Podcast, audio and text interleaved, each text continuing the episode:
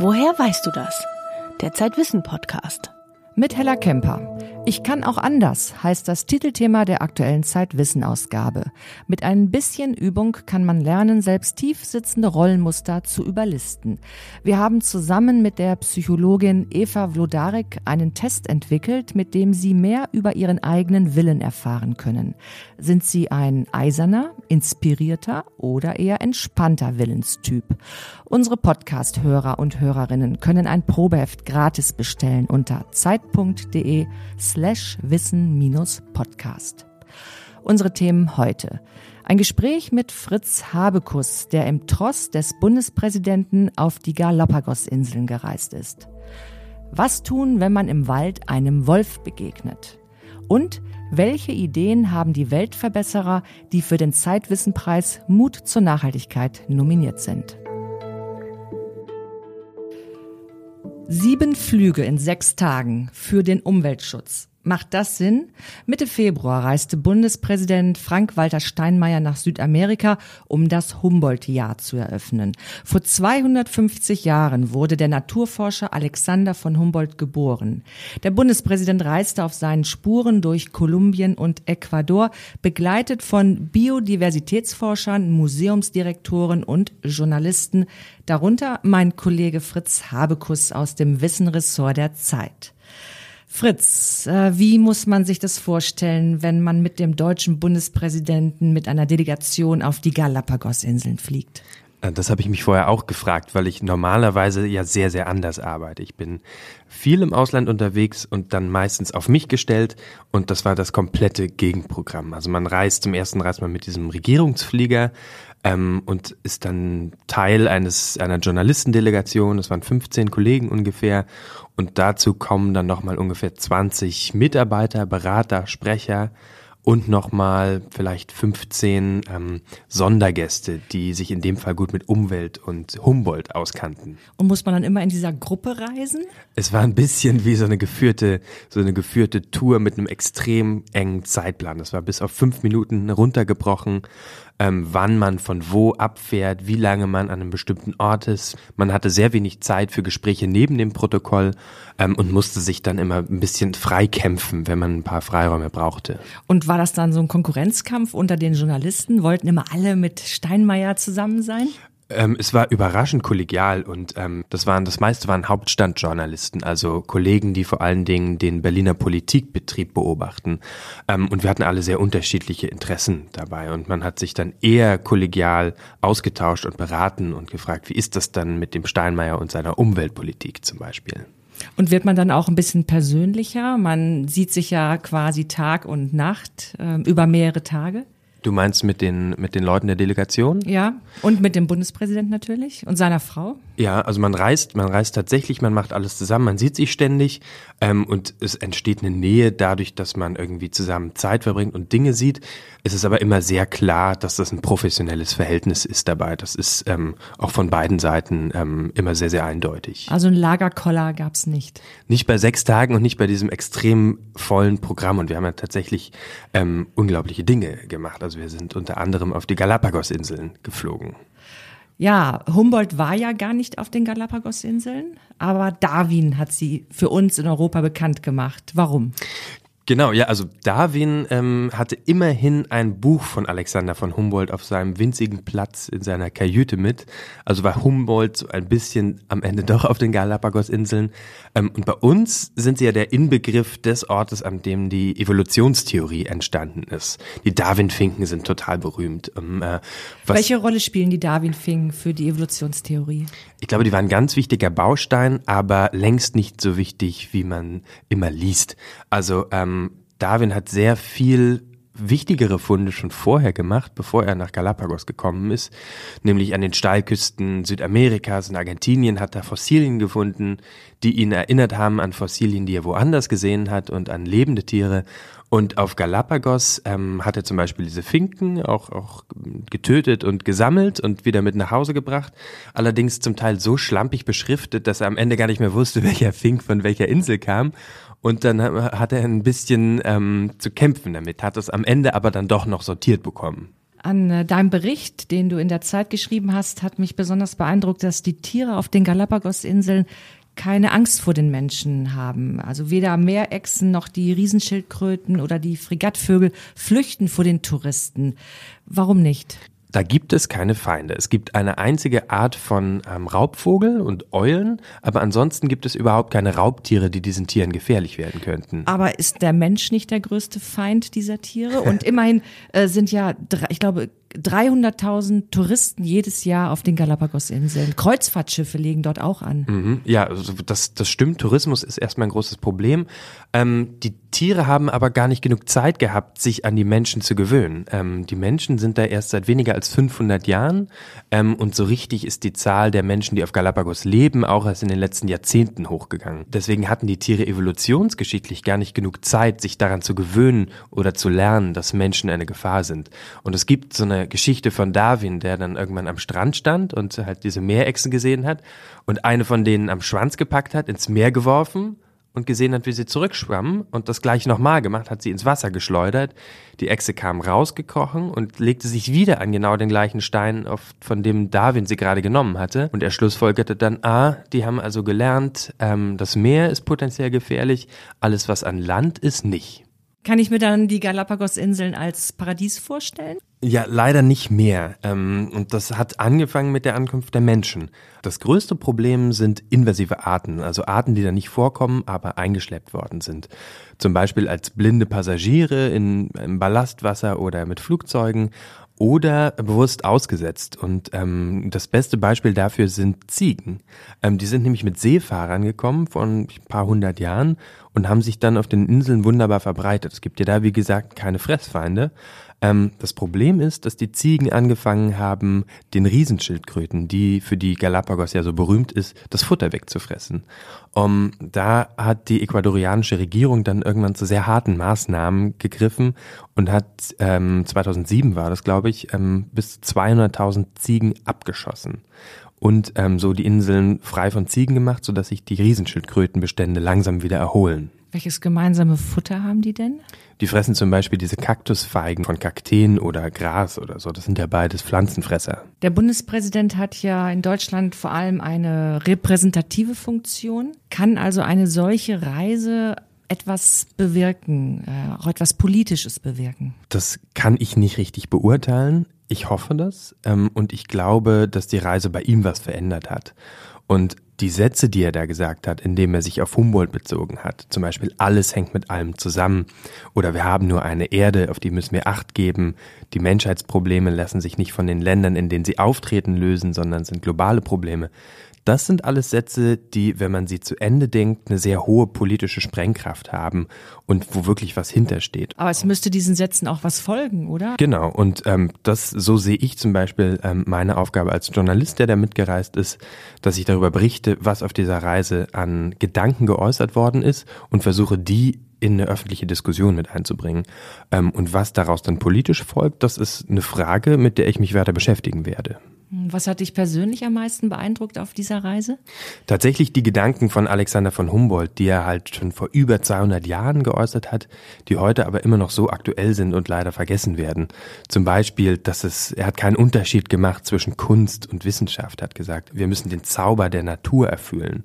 Solche Dinge, das sind Gedanken, die mir in der Diskussion um Umweltprobleme heute so ein bisschen fehlen und ich hoffe, dass wir zurückkommen werden, weil wir werden ja in diesem Jahr sehr viel von Alexander von Humboldt hören.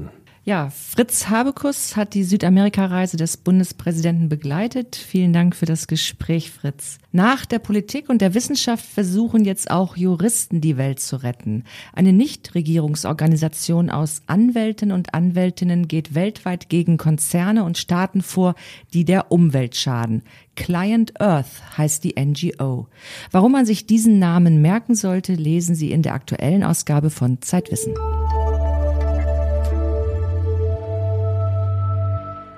Der Wolf ist zurück in Deutschlands Wäldern und mit ihm die Angst. Als 1996 der erste Wolf nach 200 Jahren wolfloser Zeit wieder in Deutschland sesshaft wurde, war das eine Sensation. Heute sind bis zu 60 Rudel vor allem in Brandenburg und Sachsen unterwegs. Doch wo Zivilisation und Wildnis aufeinandertreffen, ist die Unsicherheit groß. Schäfer fürchten um ihre Tiere, Wanderer mitunter um ihr Leben. Uralte Ängste kommen hoch. Einer, der die Tiere kennt wie kein anderer, ist Kurt Kotterschall. Der Verhaltensbiologe leitet ein weltweit einzigartiges Wolfsforschungszentrum im österreichischen Ernstbrunn. Zeitwissenautorin Corinna Hartmann hat mit dem renommierten Wolfsexperten gesprochen. Was soll man tun, wenn man im Wald unverhofft einem Wolf gegenübersteht? Sich freuen, meint Kurt Kotterschall. Denn so eine Begegnung sei vor allem eins. Ein seltenes Glück, die allermeisten, also in 99 Prozent der Fälle, flüchten die Wölfe schon auf größere Distanz. Sollte er dann wirklich nicht flüchten, kann man sich groß machen und den Wolf anschreien und auf jeden Fall nicht nett sein, also nicht den Proviant immer mit, mit dem Wolf teilen, das ist keine gute Idee, sondern vielleicht mit einem Stein oder mit einem Ast nach dem Wolf werfen. Also Wölfe dreht praktisch immer den Rückzug an. Wie die meisten Wildtiere sind Wölfe eher scheu. Seit sie in Deutschland wieder heimisch geworden sind, ist kein Wolfsangriff auf den Menschen bekannt geworden. An eine eingebaute Beißhemmung gegenüber uns Zweibeinern glaubt Kotterschall allerdings nicht. Und auch so haben viele Bauern die Nase längst gestrichen voll. Um ihre Weidetiere zu schützen, müssen sie mit Elektrozäunen und Herdenschutzhunden nachrüsten. Wenn trotzdem ein Tier gerissen wird, kann ein DNA-Test Klarheit über den Täter bringen.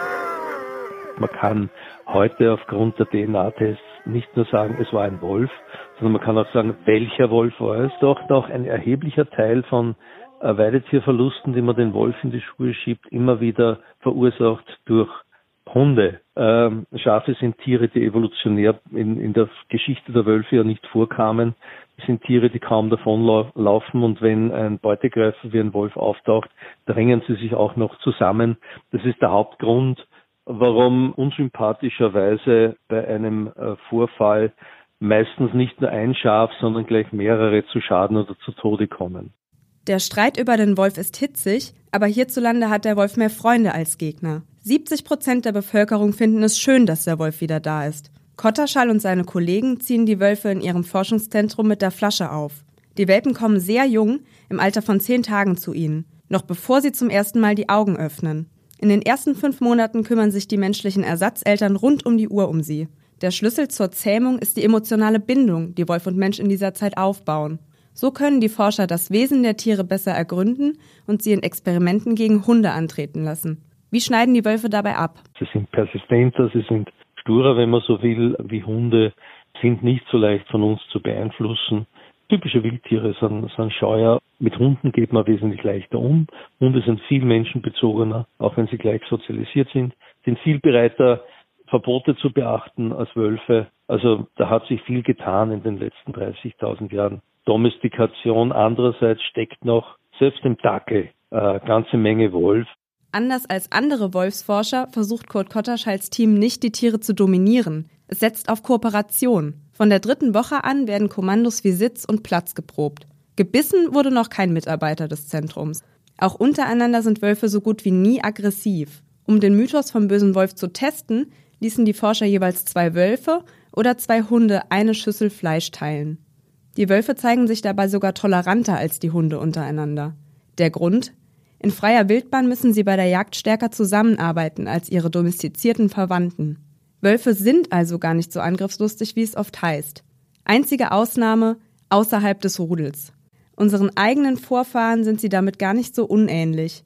Schon frühe Menschen töteten gelegentlich ihre Nachbarn. Es gibt sozusagen kein Tier da draußen, das uns sozial ähnlicher ist äh, in der sozialen Organisation, in der Kooperationsbereitschaft wie der Wolf. Sagt der Wolfsexperte Kurt Kotterschall. Wie sich Hunde im Lauf der Domestizierung auf den Menschen eingestellt haben, das erklären wir in der aktuellen Ausgabe von Zeitwissen. Außerdem im Heft Die Welt aus der Sicht eines Wolfes. Zum siebten Mal verleiht Zeitwissen Ende März den Preis Mut zur Nachhaltigkeit. Neun Initiativen bewerben sich in den Kategorien Wissen, Handeln und Durchstarten. Zwei der Nominierten engagieren sich für mehr Gerechtigkeit und mehr Ökologie, darunter Tillmann Santarius. Er ist Professor für sozialökologische Transformation und nachhaltige Digitalisierung an der TU Berlin. Ermöglicht der digitale Wandel eine ökologischere Gesellschaft? Könnte uns das Internet also helfen, nachhaltiger zu leben? Oder verbraucht es dafür viel zu viel Strom und zu viele Ressourcen? Ne, allein zum Beispiel die Produktion der sieben Milliarden Smartphones, und Smartphones sind ja wirklich nur, nur ein Device unter ganz vielen digitalen, ne, hat in der Herstellung so viel Energie verbraucht wie anderthalb Mal der Stromverbrauch von Deutschland in einem ganzen Jahr. Also ungefähr acht Prozent des deutschen Stromverbrauchs entfallen auf Rechenzentren, den Betrieb von digitalen Geräten. Wenn Bücher auf dem E-Reader gelesen werden, muss man zwar keine Bäume für Papier fällen und Bücher mit Lastwagen durch die Welt fahren, aber die Welt wird durch Digitalisierung und energieeffiziente Technik nicht automatisch nachhaltiger. Das heißt, diese Energieeffizienzfortschritte sind durchaus gewünscht. Gleichzeitig setzen sie halt sekundäre Effekte in Gang, nämlich Nachfragesteigerungen, die aus Nachhaltigkeitssicht nicht gewünscht sind. Es geht also beim Rebound-Effekt um die unerwünschten Nebenfolgen der erwünschten Energieeffizienz. Rebound heißt Rückprall. Und als Rebound-Effekt bezeichnet die Wissenschaft den Effekt, dass die Menschen manchmal sogar mehr Energie verbrauchen, wenn sie durch effizientere Technik besser genutzt wird. Automotoren zum Beispiel sind sparsamer geworden, also kaufen sich viele einen SUV. Auch in der Digitalisierung gibt es Rebound-Effekte. Und deswegen ist eigentlich aus ökologischer Sicht ähm, die Digitalisierung nur dann mit einer hohen Wahrscheinlichkeit auch ein produktiver und konstruktiver Faktor für ökologische Nachhaltigkeit, wenn wir sie denn dann im Betrieb dafür einsetzen, um Energie- und Ressourcenverbräuche drastisch zu verringern. Digitalisierung für die Dematerialisierung das muss sozusagen die Leitlinie sein. Und hier sieht Tillmann Santarius eigentlich nur eine Lösung. Also es muss insgesamt weniger konsumiert werden. Der Konsum in solchen Ländern wie Deutschland ist zu hoch. Und es müssten mehr Alternative, mehr nachhaltig erzeugte Waren und Dienstleistungen konsumiert werden. Tillmann Santarius nominiert für den Zeitwissenpreis Mut zur Nachhaltigkeit. Ebenfalls nominiert ist Hans-Dietrich Reckhaus. Der Unternehmer führt in zweiter Generation einen Familienbetrieb in Bielefeld, der Insektizide herstellt, also Mittel, die Insekten töten. Ameisen, Fruchtfliegen, Mücken. Doch Reckhaus ist auch ein Insektenretter. Er versucht seine schlechten Taten durch gute auszugleichen. Geht das? Gerade weil meine Produkte die Natur belasten, muss ich doch Verantwortung übernehmen und mich für Insekten einsetzen. Dieses plötzliche Umdenken war natürlich schwierig für mein Umfeld. Und die allermeisten Menschen haben eben nicht verstanden, warum jemand, der Insektenbekämpfungsprodukte herstellt, sich auf einmal für Insekten einsetzt. Hans-Dietrich Reckhaus hat ein Gütesiegel entwickelt. Wird ein Insektenvernichtungsmittel gekauft und trägt es Reckhaus Gütesiegel Insect Respect, dann wird der Verlust der Insekten, der durch dieses Produkt entsteht, ausgeglichen. Dazu haben wir uns damit beschäftigt, wie viele und welche Insekten bekämpft werden und legen insektenfreundliche Lebensräume an, um den ökologischen Schaden zu kompensieren. Eine Packung Fliegenfallen vernichtet mehr als 200 Fliegen. Zum Ausgleich legt Hans-Dietrich Reckhaus auf dem Dach seiner Bielefelder Firma Insektenhotels an. Also insektenfreundliche Lebensräume zeichnen sich durch viel regionalen Substratboden aus, durch Kräuter und Blühpflanzen mit Steinhaufen und Totholzhaufen, alles regionale Dinge, um regionale Insekten anzulocken. Klingt paradiesisch, aber wäre es nicht besser, alternative Methoden zu entwickeln, um lästige oder schädliche Insekten zu vertreiben? Grundlegend müssen wir uns darum kümmern, dass die Tiere außerhalb des Hauses bleiben. Zum Beispiel können vermehrt Insektengitter für Fenster eingesetzt werden, weniger Licht verbraucht und stärker auf Hygiene geachtet werden. Da kann man bestimmt 70 bis 80 Prozent äh, der Bekämpfung reduzieren. Vom Insektenvernichter zum Insektenretter. Der Bielefelder Insektizidhersteller Hans-Dietrich Reckhaus ist für den Zeitwissenpreis Mut zur Nachhaltigkeit nominiert, der Ende März in Hamburg verliehen wird.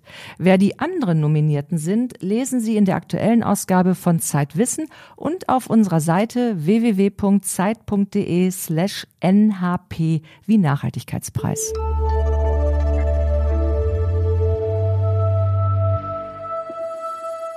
Weitere Themen im aktuellen Zeitwissenheft.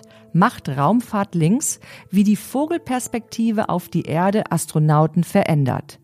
Kann Facebook untergehen? Eine unheimliche Berechnung. Und lernen Tiere aus ihren Fehlern? Natürlich. Und manchmal sehen sie dabei ziemlich komisch aus.